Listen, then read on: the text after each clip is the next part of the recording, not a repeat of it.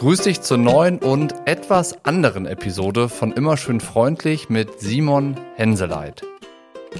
Für viele mag Simon Henseleit in diesem Jahr sowas wie der Senkrechtstarter der Saison gewesen sein. Mit dem Sieg bei der U23-Weltmeisterschaft oder dem WM-Gold mit dem Mixteam in Hamburg war das zwar die bis dato erfolgreichste Saison für ihn, aber Insider dürften ihn schon länger auf dem Radar gehabt haben. Zum Beispiel, weil er letztes Jahr bereits U23 Europameister war und weil er diesen Titel 2019 auch schon bei den Junioren gewinnen konnte.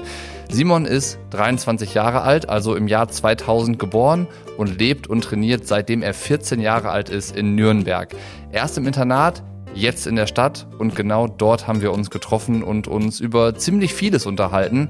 Das Leistungssportsystem, in dem Simon groß geworden ist, seinen Weg, den er bisher hinter sich hat, über die beste Erkenntnis des Jahres und über eine Sache, über die Simon bisher noch nie öffentlich gesprochen hat, nämlich, dass diese Saison und jedes seiner Rennen tatsächlich die letzten seiner Karriere hätten sein können. Simon hat einen Herzfehler und wie er damit umgeht, darüber haben wir sehr, sehr viel geredet. Das Besondere an den Interviews, die ich mit den Gästen mache, ist ja, dass wir uns für die Gespräche treffen. Und zwar nicht digital oder online, sondern ganz normal im echten Leben. Ich bin der Meinung, dass dadurch eine andere Stimmung zustande kommt und die Unterhaltung irgendwie tiefer wird, als wenn jeder zu Hause an seinem Bildschirm sitzen würde. Dieses Mal war ich also in Nürnberg bei Simon Henseleit. Allerdings haben wir uns für die Aufnahme nicht an einen Tisch gesetzt, sondern sind knapp anderthalb Stunden spazieren gegangen. Ich wollte das schon länger mal ausprobieren und dachte mir, dass jetzt in der Offseason genau der richtige Zeitpunkt dafür ist, weil schließlich ist ja im Triathlon bekanntlich genau das die Zeit, in der man auch mal ein bisschen was außerhalb der üblichen Gewohnheiten machen sollte.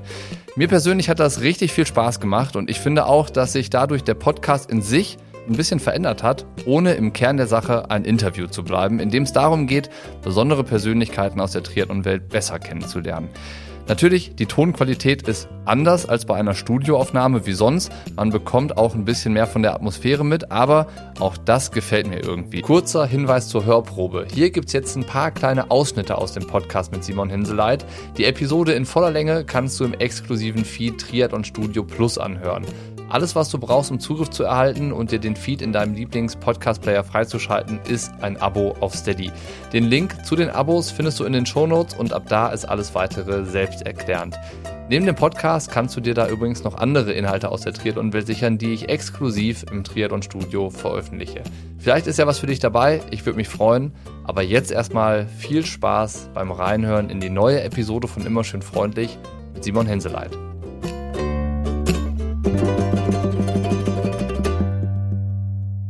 Also ich bin schon ganz klar so, dass äh, Rennen mich motivieren.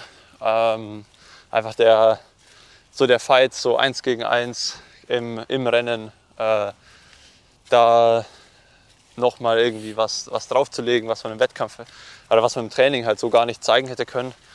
Und mir sind jetzt so, so Zahlen oder Werte sind mir eigentlich auch relativ egal, sage ich mal. Also ich habe jetzt nicht das Ziel, eine bestimmte V2 Max oder so zu erreichen oder eine bestimmte Schwelle an Watt beim Radfahren oder Laufen, ähm, sondern ich will schon ähm, einfach in, diesem, in dieser Rennsituation äh, abliefern können und da dann halt nochmal, weil ich schon auch oft so Tage habe, wo ich dann an Rennen irgendwie über mich hinauswachsen kann und mich über, auch selber überraschen kann. Und das ist eigentlich so das, wofür ich da richtig ähm, lebe und halt auch tagtäglich täglich trainiere. Also ich war, ich war, auch nie der, der dann äh, viel Rolle gefahren ist oder so. Ich war halt immer draußen unterwegs und dann legt es dann halt öfter mal auch auf die Schnauze und man testet aus, wie schnell kann man um die Kurve fahren oder äh, welchen Trail kann man mit dem Crossrad vielleicht noch fahren, der aber eigentlich eher für ein Mountainbike ausgelegt ist. Und das gleiche natürlich auch mit Umfang. Also ich arbeite jetzt schon ganz lange mit dem Roland Knoll zusammen, seit 2014, nee, seit 2013 sogar schon. Und ähm, am Anfang muss man halt auch erstmal so mit dem Trainer so rausfinden, wie viel ist denn das richtige Training für einen. Also vor allem halt auch im Laufen. Also ich meine, insgesamt ist natürlich auch immer eine energetische Rechnung und es ist jetzt nicht nur das Laufen, was dich dann vielleicht äh, verletzt sein lässt oder zu viel ist, aber bei mir war es dann nie ein Problem, Schwimmen und Radfahren viel wegzustecken, so vom Herz-Kreislauf-System, vom Motor. aber halt meistens dann noch irgendwie die Karosserie, die halt äh, Spezifik, die, im Spezifischen der Knochen halt irgendwo nachgegeben hat. Ähm, und auch jetzt bin ich noch keiner, der die mega Monster-Laufumfänge schrubbt. Also ich hatte schon mal gute Laufwochen mit 80, 90 Kilometer dieses Jahr. Aber äh, gleichzeitig hatte ich auch, wenn man jetzt dieses Jahr schaut, äh, den ganzen Januar und Februar bin ich nicht gelaufen. Dann bin ich mal den, ganzen Ende Juli, Anfang August, also auch drei Wochen nicht gelaufen, wegen Verletzungen. Ähm, aber ich komme halt auch mit weniger Laufumfang, ähm, bin ich auch schnell.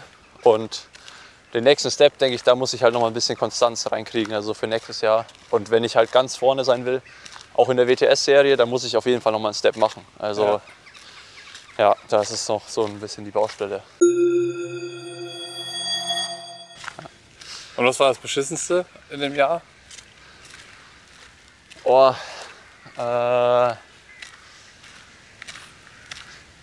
ich auch einiges. Also sei es jetzt sportlich als auch privat.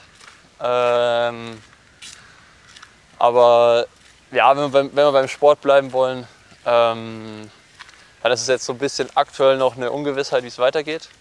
Ich habe noch eine ich habe einen Herzfehler, ähm, Aortenklappeninsuffizienz. Ist relativ ähm, human, sage ich mal. Das haben viele Leute. Viele wissen es gar nicht. Aber das Problem ist bei mir ist die durch das Sportherz, dass die zunimmt über die Jahre. Und ich muss jetzt noch ein paar, kam ein paar Untersuchungen auf mich zu, weil die Werte dieses Jahr wirklich nicht gut waren. Wie lange äh, weißt du das schon, dass du das hast? Seit äh, dem zweiten Rennen der Saison. Also vor meinem ersten vom ersten Rennen, wo es eigentlich gut lief. also seitdem weißt du, dass, dass du das hast? Nee, also seitdem ich, dass, es, dass die Werte nicht gut sind, weiß ich erst seit diesem Jahr, dass ich es habe, weiß ich schon seit 2012, okay. 2013. Und das wurde halt jahrelang beobachtet. Ähm, und dieses Jahr war es so, dass es das erste Mal so hieß, okay, das ist kritisch für einen Leistungssport. Ach krass. Genau. Und deswegen muss ich da jetzt halt schauen, wie es wie es weitergeht. Das ist halt gerade so, was mich am meisten beschäftigt. Äh, das steht so über allem äh, was, ja, da, da kommen man dann irgendwie so Verletzungen banal vor, wenn es halt das Karriereende jetzt bedeuten könnte. Aber kannst du das beeinflussen? Nee, also ich bin jetzt nochmal bei Ärzten für eine zweite Meinung und Drittmeinung. Und ja, also viel, viel beeinflussen kannst du da selber nicht. Ähm, und dagegen machen kann man wahrscheinlich auch wenig, um im Leistungssport bleiben zu können. Also jetzt keine Verletzung, die mich irgendwie ja, äh, einschränken wird im Alltag oder so. Also es ist jetzt nicht so, dass ich mich ähm, dann nie wieder bewegen darf oder so. Ne? Also das ist alles relativ, aber man muss dann natürlich schon sehen, macht Sinn, sein, äh, seine Gesundheit irgendwie aufs Spiel zu setzen, dass es dann halt doch auch nur Sport ist. Und ähm, vielleicht macht es Sinn, dann doch in eine ja, andere Richtung noch zu gehen. Und ich, jetzt bin ich ja noch relativ jung äh, und kann, würde sagen, mir stehen noch viele Wege offen. Aber gerade so nach der Saison jetzt wäre das natürlich enorm hart, irgendwie zu sagen, okay, bis hierhin und nicht weiter. Aber du hattest das jetzt irgendwie mitten rein in die Saison als Info bekommen, dass jetzt das erste Mal die Werte gibt, die irgendwie auffällig nicht so gut sind, wie sie sein sollten, damit Leistungssport funktioniert. Mit was für einem Gefühl geht man dann durch die Saison? Ja, ich habe es eigentlich ganz gut geschafft, das so ein bisschen wegzuschieben. Und ähm, also es war wirklich, ich bin äh, in, im Auto gesessen auf dem Weg zum zweiten Europacup dieses Jahr nach Polen. Und es war so Donnerstag, halt klassischer Anreisetag. Und ich war eigentlich mega fit, hatte Bock aufs Rennen. Und dann habe ich halt den Anruf bekommen und ich halt erstmal, äh, ja, war ich so richtig geschockt. Die anderen Jungs im Auto, mit denen ich unterwegs war, halt auch so, ja, was los? Und dann, gut, denen habe ich dann schon erzählt. Ähm, das wusste gar keiner? Nee, nee. Ansonsten habe ich es auch dieses Jahr noch nicht vielen so kommuniziert. Natürlich den Leuten, denen ja, für die es wichtig ist und denen, die mir auch wichtig sind, die wissen es. Also Trainer und Co. Genau, Trainer, Familie, Co, Freunde. Ähm, da, wo es halt mal gepasst hat, das irgendwie anzusprechen. Ja, krass. Aber ja, äh, genau, und dann habe ich es aber irgendwie bis, Donnerstag, äh, bis Samstag ganz gut geschafft, so zu sagen, okay, es ist jetzt keine akute Situation, die mich jetzt, wo ich mich jetzt irgendwie fürchten muss, dass was schief geht im Wettkampf, dass ich mich verletzen kann, also dass ich mich überfordern kann. Ähm, und dann bin ich tatsächlich da auch Dritter geworden im Rennen. Und danach, die nächsten zwei Rennen habe ich dann gewonnen. Äh, und dann habe ich es einfach mehr oder weniger so geschafft, umzuswitchen, dass ich gesagt habe, ich race einfach jedes Rennen so, als wäre es mein letztes von der Möglichkeit, das zu schaffen. Crazy.